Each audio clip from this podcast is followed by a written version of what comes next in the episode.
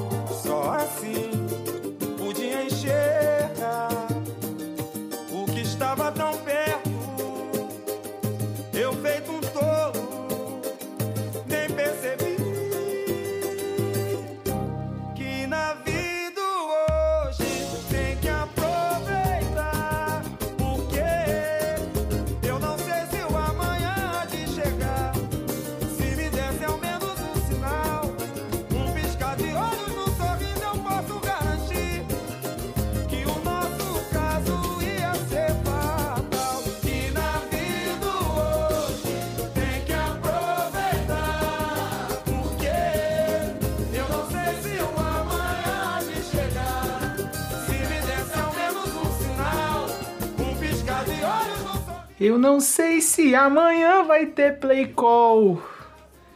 Pagodinho hoje, hein? Alegria pra vocês. Alô, esse é o play call número 79. Meu nome é coach Rafael Negreiros. Vamos conversar sobre algumas bobeirinhas da off-season, né? Porque o play call é um podcast que não fala muito sobre off-season. Porque é isso, né? Porque isso é trabalho de outros podcasts como meus amigos da NFL, etc. E alguns outros podcasts aí que eu prestigio também. É. É nóis, cara. Vamos falar aí. A gente tem uma pautinha interessante pra falar até. Eu, eu me surpreendi montando a pauta assim. Eu pedi ajuda dos meus apoiadores. É, vieram outras coisas aí ao longo da, dessa última semana aí, né? Pra gente trocar essa ideia. E já dá pra gente fazer um negocinho bem bolado. Vamos nessa? É, muito bem, começando sempre lembrando para vocês das redes sociais, Playcall Underline Pod ou Playcall Underline Podcast no Twitter e no Instagram. E a gente tem um apoia-se, apoia.c barra Playcall. No apoia-se, você assina lá. E aí você vem ser humildemente meu amigo no grupo lá dos apoiadores. Temos alguns sujeitos lá muito bacanas, muito diferenciados. Coisas sobre FABR, coisas sobre NFL, coisas sobre a vida. Estamos lá. Venha, venha, venha, venha, venha, venha ser um apoiador. Maravilha? Muito bem. Deixa eu começar falando com vocês do seguinte. Houve uma mudança de regra, né? É, Essa última semana agora. Sobre o kickoff. Teve uma outra mudança de regra também, mas essa, nós vamos comentar mais pra frente aí, na, na pauta mesmo. Agora a gente não tá bem na pauta, é mais um momento livre, assim, para discorrer temas. Essa mudança do, no kickoff basicamente diz o seguinte: agora qualquer. Se o jogador receber a bola, é, se não me engano, é atrás da linha de 20, né? Então, bola chutada, o retornador vai, pede fair catch atrás da linha de 20, é, um, é como se fosse um touchback. E a bola vai para a linha de 25. Automático, né? Então o drive começa na linha de 25. Particularmente, eu gostei da medida. Porque, veja vocês o seguinte a maior parte dos retornadores vai de fato pedir fair catch. Já acontece, né? Tipo assim, os kickers também no, na NFL hoje em dia, eles não dão muita oportunidade de, de, de, de enfim, de retorno, porque eles isolam a bola para longe da, do campo. São poucos kickers hoje que não conseguem chutar touchbacks automáticos, vamos dizer assim. Mas eventualmente acontece de não ser um touchback. Por quê? Porque porque aquele retornador, ele, ele, enfim, ele não carrega bem a bola, pode ser que ele seja precipitado, tome um fumble, e aí o time pega a bola de volta, tá entendendo? Então, às vezes, a gente pede de fato para que o chute seja feito para que haja retorno. E aí o time de retorno tem ali sua chance de talvez tentar forçar um turnover. Bem, veja, essa questão do touchback atrás da, enfim, qualquer ponto aí do campo aí para trás, é bacana, porque vai meio que é, forçar esse negócio de que, pô, ah, chuta aí que tem retorno. Agora não. Agora, se, se o retornador sentir de fato que não é possível retornar, ele não vai nem, nem, enfim, nem se esforçar, né? Vai simplesmente pedir o fair catch. Tem gente que é a favor do fim do kickoff. Tem alguns amigos meus, inclusive, que acham que não deveria haver kickoff mais, né? Porque o kickoff lesiona, porque etc e tal. A verdade é a seguinte: eu, eu acho que tem que ter kickoff, mas eu acho que qualquer coisa que a gente consiga fazer para limitar contato nele talvez seja interessante. Por que, que eu acho que tem que ter kickoff? Eu acho que é, é parte fundamental do futebol americano a questão de que a bola você dá a posse pro outro, entende? Então, tipo, o punch eu acho uma coisa bacana, o kickoff eu acho uma coisa bacana. As duas coisas, tanto o punch quanto o kickoff, eles têm uma pegada de que não quero dar a bola pro outro, vou tentar fazer alguma coisa para ficar com a bola eu mesmo. É possível, mas não é a regra, né? Então veja que é um, é um negócio interessante de ser feito. É um negócio interessante de ser feito no geral. Tem momentos históricos é, do kickoff. É, e aí eu não vejo outra forma da gente começar o jogo com essa dinâmica aí de troca de bola, troca de posse, perdão, que não seja essa atual do kickoff. Porém, eu acho que tudo que a NFL tem feito aí para tentar salvar a vida dos caras no contato é válido demais. Então eu particularmente gostei da regra, embora tenha visto que muita gente, mas muita gente mesmo, famoso inclusive, né, criticou. Ai, acabando com o esporte. O senhor Paulo Antunes, por exemplo, foi um deles, né? Criticou fortemente lá. E a verdade é a seguinte, Paulo Antunes ele critica porque não é ele que toma cabeçada, pô. Esse é o tipo de coisa, galera, que a gente tem que deixar claro assim. Não aceitem esses argumentos. Ó, tudo que é para salvar o jogador, vocês não podem aceitar como argumento de estão acabando com o esporte. Porque o esporte precisa de jogador. A regra de três é essa mesmo. O esporte precisa de jogador. Se a gente não mantiver os jogadores vivos, funcionais, com a cabecinha boa, não tem esporte, né? Eventualmente não tem esporte. Então, sim. Eu sou a favor. É isso. E queria só fazer essa. Queria discorrer sobre isso aí, porque eu vi que foi um ponto polêmico, né? E eu achei que, porra, que a galera não se importava nem muito com isso, não. Mas é isso aí. Veio rapidinho aquela galera do mundo tá chato, né? Enfim, esse pessoal sempre muito bacana. O que, que nós vamos falar hoje aqui na pauta agora? discorrido esse assunto. Tem uma falinha do Alex Smith na entrevista que nós vamos trocar uma ideia aqui. Portanto, tópicozinho legal de conversa. Volta de John Gruden à NFL. Aí, aí vamos ter que falar. Uh, tem uma outra troca de regra, que essa é legal de falar também, que agora os times podem ter um QB adicional por jogo. Relacionado, no caso. Né? É, DeAndre Hopkins cortado. E vamos falar da punição que o Patriots tomou. Ai, sempre, meu, sempre essa porra desse meu time, né? Tomou aí nos OTAs e foi suspenso e, e perdeu. Acho que não pode treinar dois dias, né? Uma coisa assim. Depois vamos para as perguntas e vamos encerrar. É nós. Começar falando desse negócio do Alex Smith. É o seguinte, eu vou tentar traduzir para vocês aqui. Que obviamente eu recebi o negócio todo em inglês. E aí dá pra gente, enfim, vou traduzindo ao vivo aqui e a gente vai falando. Ah, antigo QB na NFL, Alex Smith, é perguntado se coaches, defend, coaches de defesa conseguem de fato desenvolver um quarterback usando o exemplo do Jets e o Zach Wilson. E aí o Alex Smith respondeu o seguinte: existe uma mentalidade diferente. Na minha carreira, quando você. É isso aí que ele respondeu, de jeito aí, tá? tem uma mentalidade diferente. Na minha carreira, quando você joga com. Quando eu joguei com um coordenador, com um coach ofensivo, ele quer simplesmente marcar pontos e, enfim, e fazer o ataque voar. E tem uma mentalidade diferente quando você joga com um coach defensivo e você é um quarterback jovem. Porque é, a mentalidade do coach de defesa é não faça merda, não, não crie turnovers, não coloque a gente numa situação complicada. E aí essa é uma mentalidade muito diferente, a diferença de mentalidade muito diferente entre um coach que quer arriscar e um coach que não quer arriscar nada. Isso pode ser problemático para o quarterback. Maneiro. Eu falo disso para vocês tem um tempinho já. Coach de defesa é geralmente mais pró a jogo corrido, é, a, a, play action, esse tipo de coisa, porque assim, o coach de defesa, tradicionalmente, tá? Não tô falando que são todos, mas tradicionalmente um coach de defesa, ele tem muito essa pegada do se a gente jogar de maneira sólida, vai dar tudo certo. Por quê? Porque a defesa para ele funciona assim. A defesa para ele funciona assim. Defesa, galera, é um negócio de reacionário, né? É reativo, perdão. Reacionário é foda. Reativo. É reativo. A defesa tem que estar pronta porque o ataque entrega. Então, tipo assim, a defesa, de uma maneira geral, ela é sólida, ela tem que estar todo mundo prestando atenção, todo mundo entregando o seu. Precisa ser uma defesa que faz um monte de jogada, etc, etc? Não. Só que o coach sabe que se for uma defesa é, sound, vamos dizer assim, fundamentos, sound de tática, vai, vai criar jogada, vai criar turnover, vai ter um monte de jogada, pô, um monte de playmaker vai, vai se fazer numa defesa assim. No ataque, esses coaches tendem a empregar essa mesma defesa, essa mesma ideologia, que é, cara, se a gente fizer certinho as coisas, vai dar tudo certo no final. Tendo disciplina, etc, etc. Tem problema ser assim? É uma questão de gosto, entende? Assim, é, você vai ter jogadores que preferem assim, você vai ter jogadores que preferem de outra forma, mano.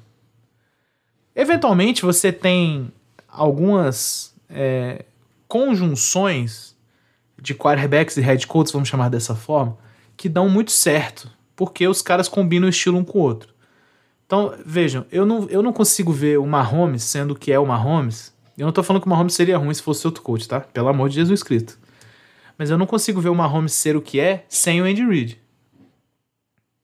Não consigo. Não, não, é, não é possível, assim. Eu acho que o ataque que o Andy Reid monta é um ataque que parece que o Mahomes nasceu para ele, assim. Ao mesmo tempo, eu não consigo ver o Tom Brady indo bem sem um ataque pensado, embora o Bill Belichick seja coach de defesa, né? Mas sem um ataque ideologicamente pensado pelo Bill Belichick. Passes rápidos, leituras rápidas, etc, etc. Mudanças para snap e tal. E, e, é óbvio, né? Como a gente tem visto aí, Bill Belichick sem o Tom Brady não tem. não existe essa, essa, essa coisa. E você vai passando por outros exemplos, assim, né? De, enfim, de jogadores que, que deram muito certo porque estavam com um determinado coach, né? Você tem o Dan Marino com o Chula, jogou um tempo bom com o Chula, assim, até o Chula aposentar, né? Então você vai vendo, assim, que, enfim, a, diferença que as coisas vão tomando nesse, nessa, nesse aspecto. E aí um exemplo que eu acho que está bem vívido na nossa mente é o do Seahawks, né? Quando o Russell Wilson estava em Seattle, nesses últimos, nas últimas duas temporadas que ele esteve lá, que começou essa conversa dele ser trocado, etc, etc, tinha muito reporte que o Pete Carroll, coach defensivo, estava bem insatisfeito com o jogo dele. Não com os números, né? É difícil se, se ficar insatisfeito com isso, mas ele era insatisfeito porque ele achava que o time. É, o Russell Wilson corria riscos desnecessários demais, o Russell Wilson estendia as jogadas. O Pete Carroll era um cara de querer que a bola fosse mais corrida, um jogo mais seguro, etc, etc, etc. E aí vejam vocês que Pete Carroll e o, e o GM, Schneider, mandaram o Russell Wilson para o Broncos. É, nós não estamos falando aqui do Russell Wilson no Broncos, porque não há nem o que falar dessa desgraça que foi, né? E eles pegaram, eles ficaram com o Gene Smith, que já era o QB reserva lá. E aí, essa é a mentalidade do coach de defesa ao vivo para vocês, assim. O Pete Carroll falou: o ataque que a gente quer rodar com o Gene Smith tá legal. E verdade seja dita, Gene Smith teve uma temporada bem decente, né? Teve momentos até que a gente considerou que ele, porra, tava, tava legal, assim, para levar esse time a algum lugar. É complicado? É. Por quê? Porque ele é o Gene Smith, né? E aí que é o negócio. Você vai ter muito coach de defesa muito bom que por conta do, dessa questão de quarterback não consegue ir mais longe. Vic Fangio é um exemplo. A gente vai ter uma série de outros coaches aí, enfim, eu poderia fazer essa pesquisa, mas aí já é demais. Né? Que, pô, o time jogava bem, o time era sólido, o time tinha jogo corrido, o time isso tinha aquilo. Mas na hora que o cara precisa de talento precisa de criatividade, precisa de uns caras ousados, não, não existe. O Vic Fangio, ele, ele teve duas temporadas boas no Broncos. Só que ele tava um QB de ser feliz lá, cara. Literalmente. E ele foi demitido. E aí, enfim. Depois veio Nathaniel Hackett e o resto é história, né? Agora, e aí já puxando esse exemplo pro Denver Broncos, agora temos Russell Wilson com talvez talvez o melhor play caller de todos os tempos, que é o Sean Payton. Então, algumas vezes eu falei isso para vocês já, né? Se o Russell Wilson não for bem agora, eu acho que ele não vai nunca mais. Porque é difícil você se dar mal com o Sean Payton de play caller. É, é complicado, mano. E é isso, assim. Esse, achei esse tópico interessante porque eu acho que isso é uma coisa que quarterbacks não falam muito, né? E aí tem um negócio que o Alex Smith fala nessa frase dele aí que é excepcional, que é o seguinte: isso aí tudo, essa coisa de coach ser de defesa, coach ser de ataque e tal, instala um mindset muito forte no cara que é draftado, mano. Porque você entra na NFL com uma ideia de jogo. Só que você não sabe para que time você tá indo, você não sabe é, quem que vai ser seu coordenador ofensivo, seu head coach, você não sabe. Você, você tem uma ideia, né? Você não sabe. Você não sabe o que, esse cara espera de você como jogador.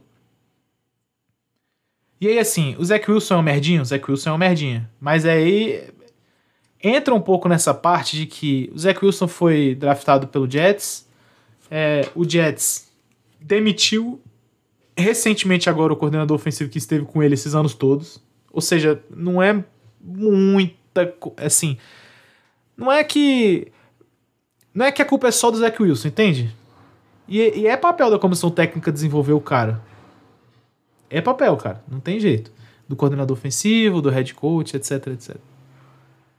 Então, de fato, pode ser muito complicado para um jogador calouro entrar num time que o coach tem uma mentalidade muito diferente da que ele consegue, da que ele já tem. E, e às vezes é complicado pro cara dar certo nesse, nesse ambiente, né? É o Tua Tagovailoa com o Brian Flores e depois o Tua Tagovailoa com o Mike McDaniel. Entende?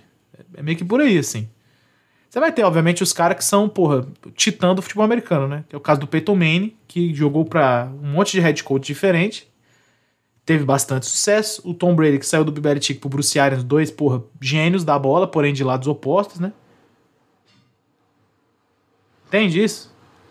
É, é, essa que é, essa que é a, a pegada, assim, com relação a esse assunto. Não existem chaves certas aqui. Não é um esporte. Não é ciência exata futebol americano. Aliás, esporte não é ciência exata, né, galera? O tal do imponderável, já diria meu amigo Tiago Prazeres, baixista de Barbacena. O tal do imponderável é muito sério. Maneiro? Vamos pro próximo tópico. John Gruden voltou à NFL e vai. Então, é o seguinte.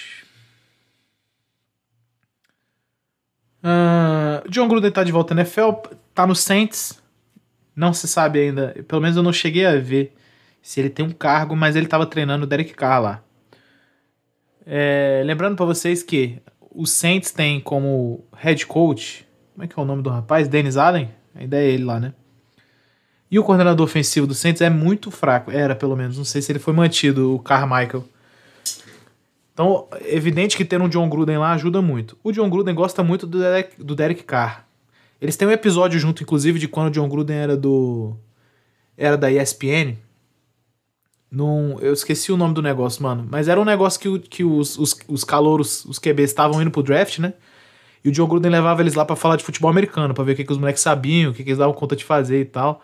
E aí, aparentemente, o John Gruden gostava muito do Derek Carr, assim, já meio que desde essa época aí. É. E ele tá lá. E o John Gruden, enfim, o repórter diz inclusive que o John Gruden começou a. Ele tá instalando um ataque lá. De início, né? Importante lembrar o seguinte: por que, que o John Gruden está fora da liga? Ele foi demitido dos Raiders em 2021, depois que foi revelado que ele usou termos racistas, homofóbicos e sexistas em alguns e-mails, né? E-mails esses vazados pela NFL para provavelmente dar um carrinho em, em, Eu não lembro. Tinha uma história maior do que essa, não tinha? Do Redskins, talvez, da época, Washington. É isso aí mesmo. E. Enfim.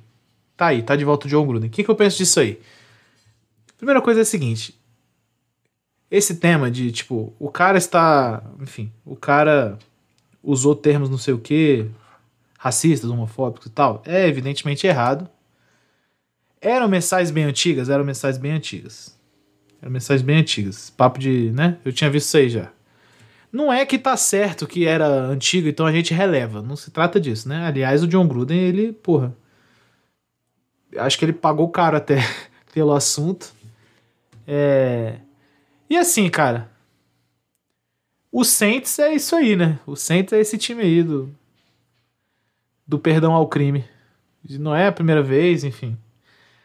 Agora, bom, então é isso. Eu, eu sou relativamente contra a volta do John Gruden. Eu acho que ele poderia, sim, tranquilamente cair no esquecimento eterno. Mas eu entendo que, que ele seja um coach muito bom e que é, eu não sei se existe desculpa por que ele fez, mas eu acho que é razoável. Eu acho razoável que ele tenha um papel menor em algum time, que parece ser o caso aí. Eu acho que não dá para ele ser mais head coach, né? Não dá para ele, uma porra, trocar ideia com a imprensa, isso aí não dá mais. Pra ele ser um coach assistente de alguma coisa, é ok, mano. É ok. Penso eu assim, né? Porque é o seguinte, a gente não consegue medir se esse cara tá arrependido do que ele fez e tal, até porque quando saíram esses e-mails de 2021, ele já tá. Porra, o e-mail era, sei lá, de 2010, uma coisa assim, então ele já nem lembrava dessa porra e tal. É, ele parece nessa segunda volta dele aí como como coach, parece ter evoluído como ser humano, assim. A, a primeira vez era muito caótico e tal, enfim, eu acho que ele evoluiu depois disso. Não dá pra julgar esse nível de coisa, né? Mas é isso. Eu acho que ele não deveria estar na NFL. Mas ele está na NFL, então eu acho que ele recebe, enfim, uma chance é razoável aí para ele. Contanto que ele não faça merda de novo. O que, que eu acho especificamente dele no Saints com o Derek Carr? O Saints é um time bem ruim. Assim, vamos colocar dessa forma. Eu acho que o Saints tem algumas peças ok, tem algumas peças no OL, eu acho que tentou reconstruir a OL nesse draft, né, se eu não me engano. É, skill player lá é um, é um assunto complicado. Eles ainda têm o Camara, eles têm algumas coisas que dá para funcionar legal, assim. O Derek Carr, a gente já falou dele várias vezes no play call, ele é um QB que ele vai entregar o que ele entrega, né? Não entrega mais, não entrega menos. Não vai ganhar o Super Bowl para você, não vai perder o Super Bowl para você, ele é isso aí. Ele é isso aí, esse é o negócio. O Derek Carr é isso aí que a gente sabe. Não é gênio nenhum, comete erro, é ser humano normal. É o que o Saints precisa para se reerguer? É evidente que não, mas já é um primeiro passo, tá entendendo? Porque precisava de estabilidade ali na posição. O que o Saints teve depois da aposentadoria do Breeze é muito complicado, gente. Pô, o que, que é isso? É muito complicado. Então acho que o Derek Carr, pelo menos, ele traz ali, pô, um pouco de segurança, né? Já é alguma coisa, assim. Se for rodar o ataque do John Gruden, vamos dizer que o John Gruden vira coordenador ofensivo lá, é coordenador ofensivo, que seja. É. Ou play caller. Eu acho que pode dar certo porque o John Gruden, ele. Ele gostava de trabalhar com o Derek Carr no Raiders, eu acho. Assim, não, não existia essa parada de. Ah, vamos trocar o QB. Acho que não. Nessa época o Raiders não tinha muito essa, essa parada. Eu acho que o John Gruden gosta de fato do Derek Carr e o Derek Carr eu acho que gosta também do John Gruden. Sim, sem dúvida. Sem dúvida. Até porque tem que pensar nisso, né? Acho que o Saints jamais traria um cara pro staff que não estava no staff para trabalhar com o QB que eles estão lá bancando. É... Que o cara não gosta, né? Não, não, tem, não tem lógica. Então acho que em algum nível, sim, o Gruden e os Saints fizeram ai, o certo. Dito isso, acho que o Saints não chega em lugar nenhum essa temporada. tem, que, tem que falar o óbvio aí pra vocês. Maneiro? Vamos falar agora de da nova regra de um QB adicional e vai. Muito bem. Agora o, é o seguinte: a NFL aprovou uma regra nesse mesmo negócio aí do, do kickoff. A NFL aprovou o seguinte: agora os times podem, além de relacionar o seu elenco, lá, aquele elenco né, que tem que relacionar, né? 40 e, Eu não lembro quanto que é, 43 ou 45? 45, né? 53, aí tem que relacionar 45, coisa dessa. Os times agora, eles podem relacionar um terceiro QB. Só como, como é que é que funciona isso aí? É, esse terceiro QB, ele é designado como terceiro QB. Ou seja, se o QB machucar, o titular, vai entrar o backup dele. Que é um jogador que já era dos originalmente inscritos. Se esse backup machucar, vai entrar o terceiro QB. Esse terceiro QB, ele é tipo a posição dele no roster é tipo essa, terceiro QB. Que ele só entra mesmo se o segundo machucar. Como que a NFL pensou nessa parada? O que aconteceu no jogo ano passado do 49ers com Eagles foi complicado, né?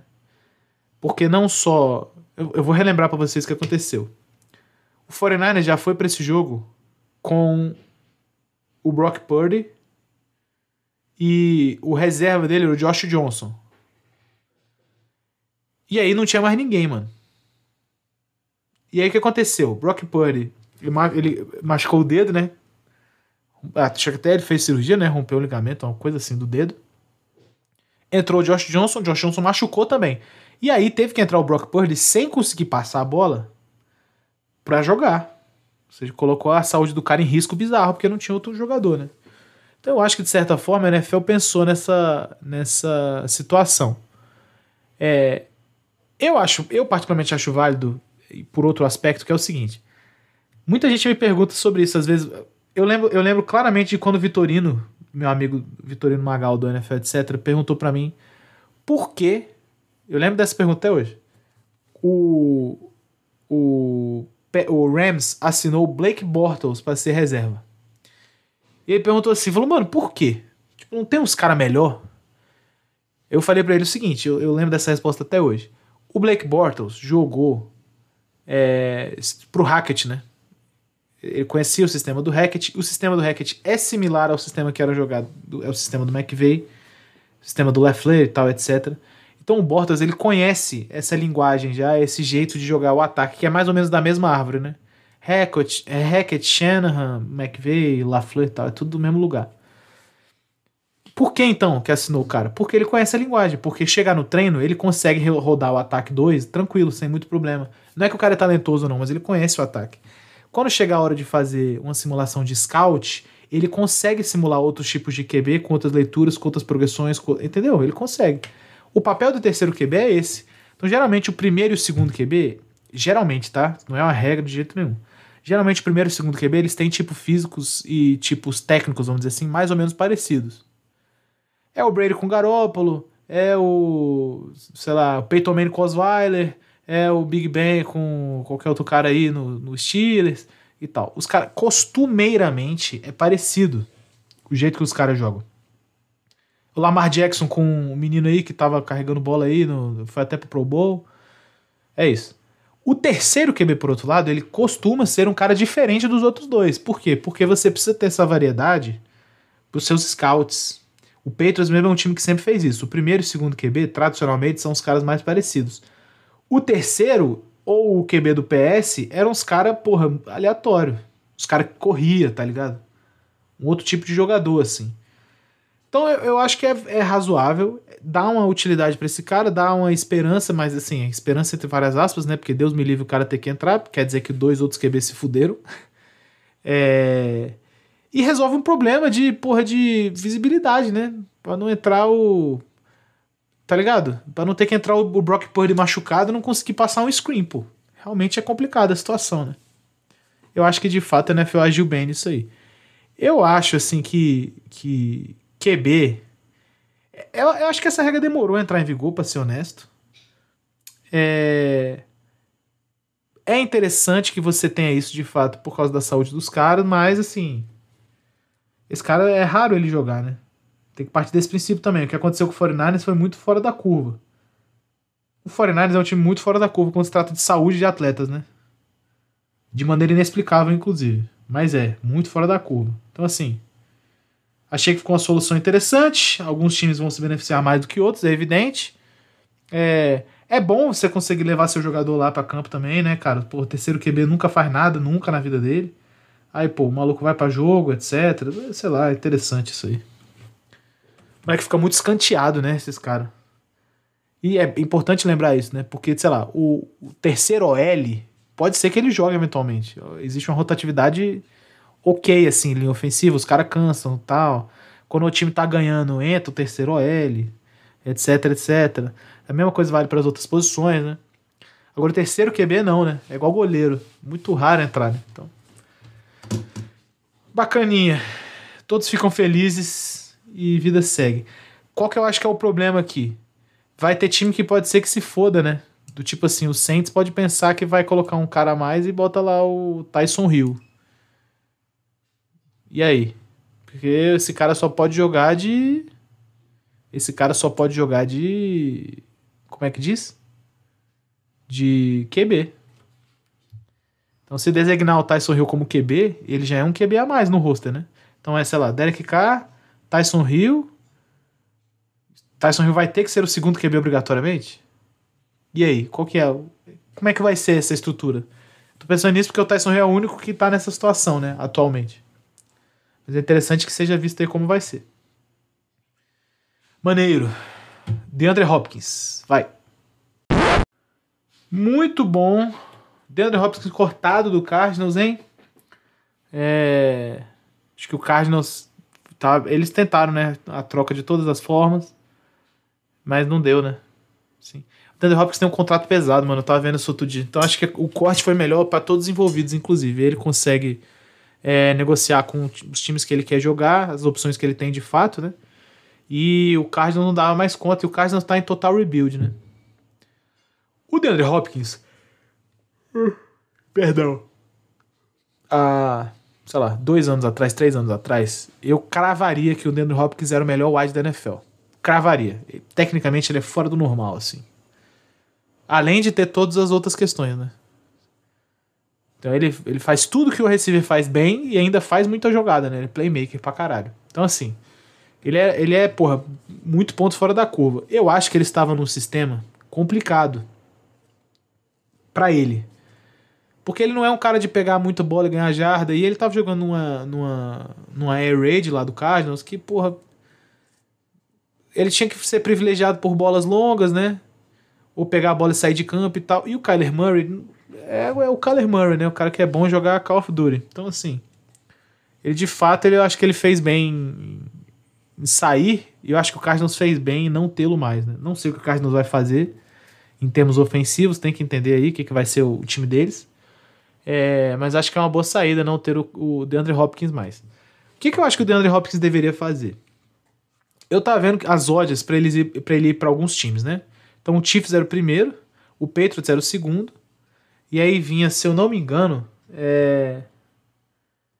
era Eagles, Colts, mais alguma coisa assim, Bills, esses, esses times aí que estavam na, na rotação aí da parada. Ele no Chiefs, evidentemente, seria extraordinário. Extraordinário. Eu acho que ele no Chiefs seria uma coisa assim. Muito complicada de ser defendida. de verdade mesmo. Ele no Patriots, eu acho que ele resolveria um problema que é a gente precisa ter um. Não existe playmaker no Patriots no perímetro do campo. A gente tem bons jogadores, mas eles são todos internos. Inclusive o recém-contratado Juju Smith Schuster. Então você tem alguns caras interessantes no Patriots, mas eles jogam todos por dentro. Então o Hunter Henry joga por dentro. O, obviamente os dois running backs, né? Por enquanto, eu não sei se renovou o Damian Harris, acho que não. Mas o Stevenson, que é o running back, joga por dentro. Então, assim, os caras bons no Patriots, eles jogam todos por dentro do campo. Seria interessante ter o DeAndre Hopkins. E já saiu o reporte de que o Patriots iria atrás dele. O que, que tem que descobrir? Eu não sei, eu não lembro o cap do Patriots. Se o DeAndre Hopkins quiser um título, o Patriots não é o melhor lugar para ele ir. A gente tem que falar isso aí na moral. Aí o melhor lugar para ele ir de fato é o Chiefs ou o Eagles. E o Eagles com o DeAndre Hopkins me causa um pouco de nervosismo. Seria um time imbatível, dá para falar? Talvez, né? Porque ele já tem, porra. Ainda pegaram o DeAndre Swift agora. Então, assim, eles estão. O jogo aéreo do, do Eagles seria uma coisa extraordinária demais, assim. Demais.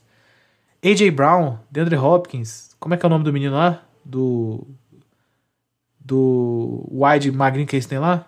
Eles têm um wide magrinho de Alabama lá bom pra caralho também. Então, assim. Seria, porra, extraordinário o time que o Eagles montaria. Ele no Bills. Eu vou falar para vocês. Eu, eu, enfim. O Bills é o time que eu não vejo mais sucesso. Eu não consigo entender o Bills mais daqui para frente, assim. Porque ele já tem o melhor time da liga, tipo, o conjunto pelo menos, já tem um tempinho aí. Eles não conseguiram desenrolar nada com isso, mano. Eles entraram no limbo infinito, que eles chegam sempre no mesmo lugar da temporada e nada sai disso, né? Não sei se ele é a resposta para isso, acho que não. É... E aí eu acho que acho que o Bills não seria nem tão bom para ele nem tão bom pro Bills. Na verdade, bom, bom pro Bills seria, mas eleva o nível do time? Acho que não. E aí a gente chega no Chiefs, que eu acho que é perfeito. E um deles era o Colts. Cara, se ele for pro Colts, eu me mato, velho. Eu odeio o Colts demais. O Colts vai, porra, enterrar a carreira de mais um jogador. Inacreditável, isso não dá. Então acho que o Chiefs, acho que o Chiefs seria, porra, uma, uma bem legal. A gente sempre entra naquela de entender o que, que o cara quer mesmo, né? Mas ele, por acaso, deixou o público o que, que ele quer. Ele falou que ele precisa de um QB bom que, que traga o time com ele, né? Ou seja, um cara influente no time. E, e bom jogador, obviamente. Ele quer jogar no time que tem uma defesa boa E ele quer ter um time que tem uma liderança sólida, porque ele passou por quatro general managers na carreira dele. É... A gente não pode esquecer o seguinte. O Patriots, embora o Patriots faça essa tentativa, o Bill Belichick já falou algumas vezes que é muito fã do DeAndre Hopkins. É difícil não ser, né? Mas o Patriots tem como coordenador ofensivo agora o senhor Bill O'Brien, que foi o cara que vendeu, vendeu é foda, deu, deu o DeAndre Hopkins pro Cardinals. Deu o DeAndre Hopkins pro Cardinals. O que aconteceu foi, fazendo um breve recap, né? Bill O'Brien era o coach do Texans e vinha fazendo um bom trabalho, hein? Vinha fazendo um bom trabalho. Era playoff, era não sei o quê, e ele tinha um jogador muito merda. Muito merda, moleque. Ele chegou em playoff com cada desgraça de QB. Um dia ele pegou o Deshaun Watson. Aí Deshaun Watson começou a jogar muita bola. Aí ele chegou no playoff de novo. Aí tomou aquela virada extraordinária pro, pro Chiefs, vocês devem lembrar. Aí assim, ele entrou, ele, ele virou GM do time nessa época aí. Ele não era, ele é só head coach. E aí ele começou a fazer merda atrás de merda como GM. A primeira dela sendo essa aí. Ela, ele deu basicamente o DeAndre Hopkins pro Cardinals. Alguns dizem que por diferenças de cultura e porque ele tentou oferecer pro DeAndre Hopkins um, um dinheiro lá que o DeAndre Hopkins não, não achou suficiente. Ele falou, então vai se fuder. E tirou o DeAndre Hopkins do time. Assim, A trade foi pra isso. Não foi porque ele queria tirar valor, não. Ele mandou o DeAndre Hopkins pro caralho. É, Então não sei. Não sei como que seria essa interação, né? Evidente que o Bill O'Brien agora era apenas head, eh, coordenador ofensivo. É, ele, obviamente, admira o DeAndre Hopkins como jogador, né? Eu não sei o que aconteceu, que lapso que ele teve aí como GM, que ele achou que, que tava fazendo um bom negócio. Mas a vida é assim, né, mano? Às vezes você quer marcar seu lugar no negócio, você toma uma decisão inacreditável, né? Que foi o caso, eu acho. Show! E aí, assim, esse statement do DeAndre Hopkins também não ajuda porra nenhuma, né? Ah, QB bom, defesa sólida, GM. Ah, falo metade dos times da liga, pô. O Chiefs é assim também? É. O Eagles é assim também? É. O, o Patriots não é, né? Se for pro lado do QB bom, o Mac Jones tem que se provar aí, mas não é. Aí, sei lá, o, o Bills é assim? É. Porra. Muito time é assim, né? O cara se perdeu também nesse argumento aí. É nóis! Vamos falar a última coisa, que é do Patriots punido por passar 15 minutos de dois treinos teóricos de Special Teams. E vai. Muito bem, o Patriots perdeu. Eu posso estar errado sobre essa punição, tá? Que foi sofrida. O Patriots perdeu, acho que, dois dias de treino do OTA. Ou seja, são, teria dois dias de treino, não vai ter. Foi punido com, com esses dois dias. E o Bill Belichick foi multado em 50 mil dólares. Por quê? Porque repetidamente, ou seja, em duas vezes seguidas, o Patriots passou 15 minutos do horário de treino, de treino teórico, inclusive, é, ambos os treinos de Special Teams. Primeiro, vamos lá, muitas camadas nisso aqui. Primeira coisa é, se tá na regra que não pode, e, e foi mais de uma vez, infelizmente tem que punir com o que a punição prevê. Se, se, é- se é isso aí mesmo, é isso aí mesmo. Então tá certo a NFL em ter que punir isso aí. O que que eu particularmente acho dessa punição, agora sem avaliar que tá na regra ou não? Eu, não é porque o Patriots, tá? Mas eu acho absurdo que o time perca dois treinos porque passou 15 minutos de, de aula, pô. Que isso? Que isso, gente? Isso é inacreditável, pô. Não é estudante, não, esperando pra ir pra casa que tá com fome. É jogador, cara. Os caras recebem salário pra isso. Eles não estão na aula, no, porra, eles não estão na aula no, no- no- na caverna, não. Eles estão na aula no lugar bom, ar-condicionado, coach bom ensinando eles, special teams importante. Inacreditável isso aqui. E aí, bem, estão falando que é culpa do Joe Judge, né? Que o- eu não sei se você sabe disso. Joe Judge agora voltou pro ST do Patriots. Ele saiu do ataque, ele tava como coach QB. Mas como o Bill O'Brien vai ser coordenador ofensivo e coach QB do Mac Jones e do Bailey Zapp e do qualquer outro idiota aí que tenha de QB lá, é, o Joe Judge foi realocado para o Special Teams, que é o lugar dele original, né? Ele era um bom coach ST, inclusive, no Patriots. Bom, muito bem. É, não dá pra saber se é verdade ou não, se foi culpa do Joe Judge. Fato é que isso aí aconteceu, o Patriots perdeu dois, dois dias de, vai perder dois dias de treino aí. retomando, retomando o meu assunto, é o seguinte. Eu, eu acho. Eu vou até pegar por um exemplo pessoal, tá? Eu gosto. Eu, eu gosto de não passar do tempo com o jogador. Eu gosto de passar do tempo com ninguém, sendo bem honesto com vocês. Eu não gosto de gastar o tempo de ninguém. A gente fala só o que é necessário e nada mais e acabou. Eu prefiro assim. Porém, às vezes você tem que falar um pouco mais, né? Às vezes o jogador tem dúvida, às vezes o conteúdo é extenso, etc, etc. E as coisas passam um pouco do, da hora. Não tem jeito. É, não sei por que, que a NFL adota rigidez em, em, partes teóricas. Eu entendo por que, que a NFL adota uma rigidez maior em partes físicas, né? Do tipo, tal parte não pode usar nenhum, nenhum capacete, nem porra nenhuma.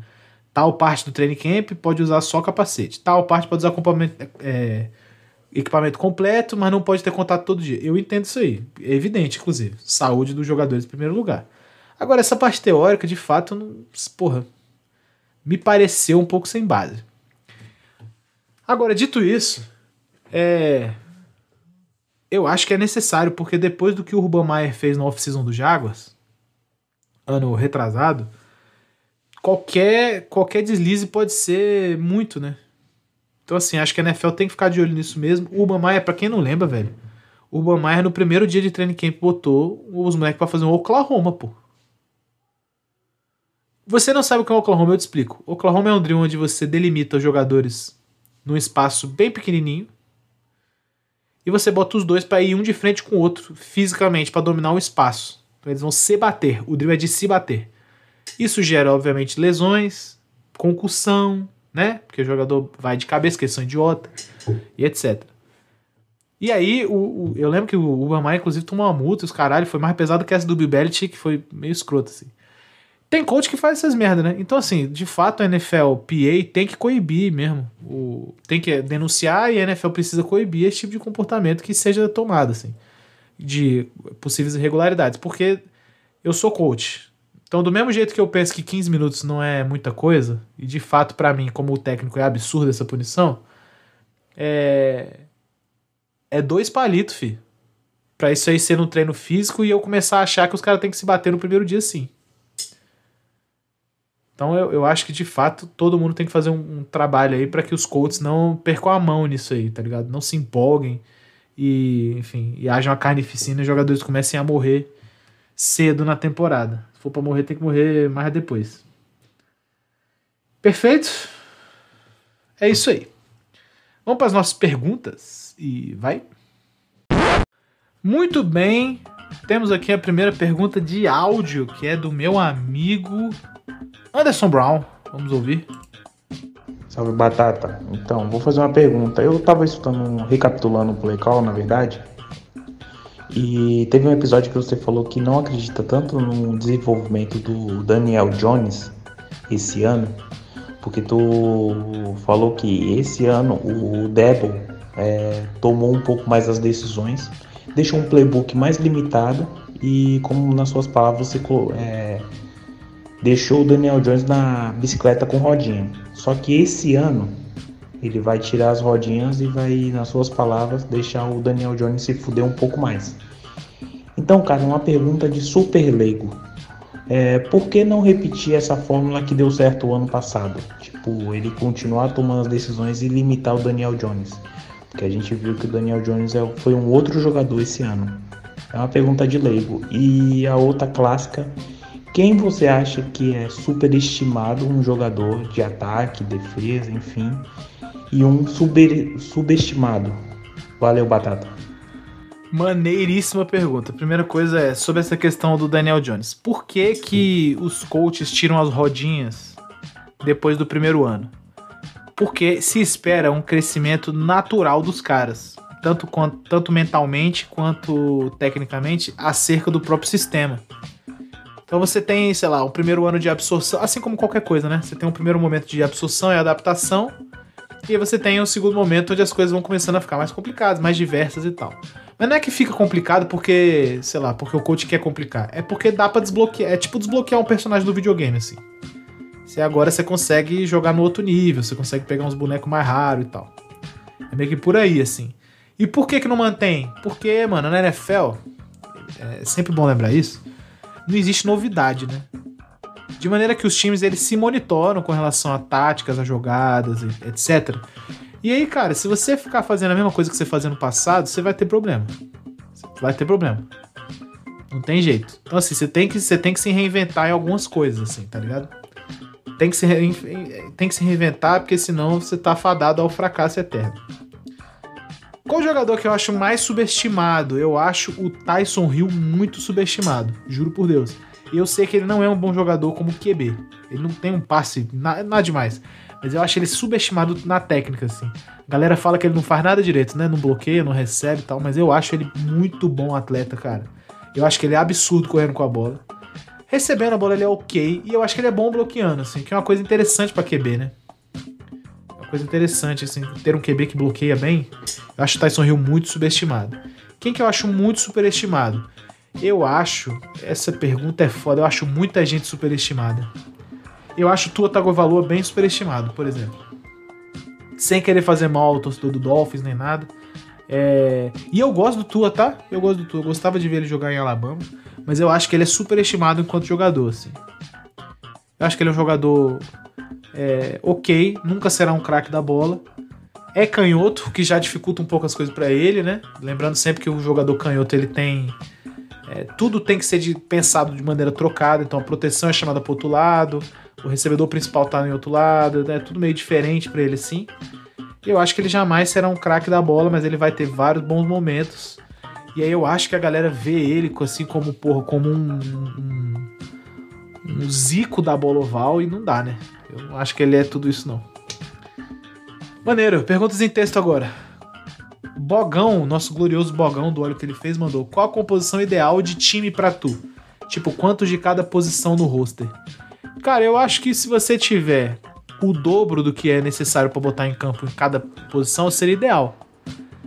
É, Então, por exemplo, OL, se tiver 10 seria bom. É o que acho que não dá no roster NFL, não dá pra botar 10 cara, né? Seria bom ter 10 OL. DL, se você jogar com 4 DL, você pode ter 8. É... Linebacker, 6 é um bom número, inclusive, que os linebackers rodam bem no ST. DB, você joga com 4 ou 5, tem uns 9, 10 é interessante. É, wide, você joga com 3, 6, 7 é interessante. Running back, uns 4 caras, eu diria. End, uns 3 cara. QB tem que ter 3, né, eu acho. E aí o Special Teams pode ter seu único especialista, assim. Eu acho que essa seria a minha composição ideal. Esqueci alguma posição? Acho que não, né? É isso. Anderson Brown também mandou duas perguntas em textos, que é quais os times que você embarca no hype e os que você não compra o hype. Eu não comprei o hype do Jets, eu preciso deixar isso aqui claro. Não estou convencido do Jets. Não estou, não tem jeito. Quero muito pagar pra ver como é que vai ser esse ataque de Hackett e Aaron Rodgers. E vamos ver, vamos ver. Tem tudo pra ser um time bom, velho. Tem- eu reconheço isso, juro por Deus, eu reconheço. Mas eu ainda não comprei esse hype, não. E qual time que eu entro no hype, mano? Eu entro de verdade no hype do Chiefs de novo. Acho que o Chiefs, porra, vem pra outro título, não tem jeito. É, não acho que o time piorou em nada, inclusive só melhorou. O que é problemático para todos nós. E pode melhorar ainda mais, né? Que é outra merda. E eu entro no hype do Eagles também. Eu acho que o Eagles é um time muito redondinho, velho. E ainda adicionaram, porra, um talento foda no draft. E o DeAndre Swift, ou seja, é um time que vai ficar chato. Chato, mais chato ainda. Então, os dois que estiveram Super Bowl, eu embarco tranquilamente no hype dos dois. Eu não embarco no hype do Jets, eu não embarco no hype do Bills, eu nunca, eu nunca embarquei, pra ser bem honesto. É... Na NFC tem mais alguém? Não, acho que são só esses times aí. Anderson Brown mandou também. E outra pergunta: você acha que o Dallas é limitado pelo Dak ou o contrário? Eu acho que o Dak é limitado pelo Dallas. Que coisa, né? E olha que eu acho que o Dak não é resposta pra nada não lá no Cowboys, mas eu acho que ele é limitado lá. O Kellen Moore não fez um trabalho muito bom nessa última temporada. O head coach dele é o Mike McCarthy, que é limitado. Assim, nessa parte tática, assim, ele é limitado. Eu acho que os caras limitam um pouco o Dak Prescott. Eu acho que ele tem mais talento do que as jogadas permitem ele demonstrar, entende? É, dito isso, ele é um cara que convive com lesões crônicas aí, já tem um tempo. E ele é um pouquinho merdeiro também, eu, eu admito. Então, Mas não acho que ele é o problema do Dallas, não. Preciso deixar isso claro. E agora eu acho que Dallas, na, a CT dá uma limitadinha nele. Última pergunta do meu amigo Josafá Falcão. Quais jogadores das duas primeiras rodadas desse draft têm mais chances de jogar regularmente no primeiro ano? Cara, boa pergunta. Eu acho. Vou- lembrando de cabeça, vou fazer só a primeira rodada também, que eu acho que é mais vívida, assim. Eu acho que o corner que o Patriots pegou, acho que vai jogar muito, titular, inclusive, que o Gonzalez. É. Eu acho que os caras que o Lions pegou vão jogar muito. Os dois que eles, que eles pegaram no primeiro round lá. O running back, acho que é o linebacker, é o outro, né? É, os dois QBs que saíram no início. Eu acho que o do Texans já joga de cara. E eu acho que o do Panthers, eu não lembro quem pegou quem. Eu acho que o do Panthers, ele vai demorar um pouquinho. O Panthers tá com o Andy Dalton, acho que o Andy Dalton deve começar o jogo lá. É, vamos ver quem mais. Não saberia dizer sobre o Trent Richardson. Não saberia dizer. Não acho, não sei o que, que o Colts vai fazer. Outros times aqui. Cara, acho que é isso, né? Eu acho que os times que pegaram o skill player vão rotacionar de boa, porque os caras saíram no primeiro round é porque eles são bons, tá ligado? Então, tipo assim, pegou corner, pegou wide, acho que os caras vão rotacionar legal. Em termos de QB, é isso aí, né? Não sei o que vai ser feito do Richardson. É, os outros caras acho que jogam. O, o, o do- Panthers. É o Bryce Young? É o do, o do Panthers? Ou é o Stroud? É o Stroud, não, o do Panthers? Eu não sei o que, que vai ser dele, não, velho. Não sei o que, que vai ser dele, não. Vamos ver. É isso? É isso. Vamos encerrar. Rapaziada, muito bom estar aqui com vocês em mais um episódio. É, Deus é fiel. Estamos no episódio 79, o próximo será o 80. Não sei sobre o que vai ser. Será que vai ser sobre bobeirinhas de novo? Talvez. Vamos descobrir. E é isso, vida segue. Se você tem, porra, sugestões de pauta, mande inbox, mande inbox Instagram, Twitter, manda pra mim no WhatsApp aí. Se você tem o meu inbox. Se você quer entrar no grupo, pague ou apoie esse seu maldito. Eu preciso ficar rico com isso aqui alguma hora, velho. Então vamos me ajudar aí. É, e é nóis pra caralho. Quiser falar de amor, fale com o Marcinho. Se quiser falar de futebol americano, fale comigo. É nóis. Um abraço a todos e valeu!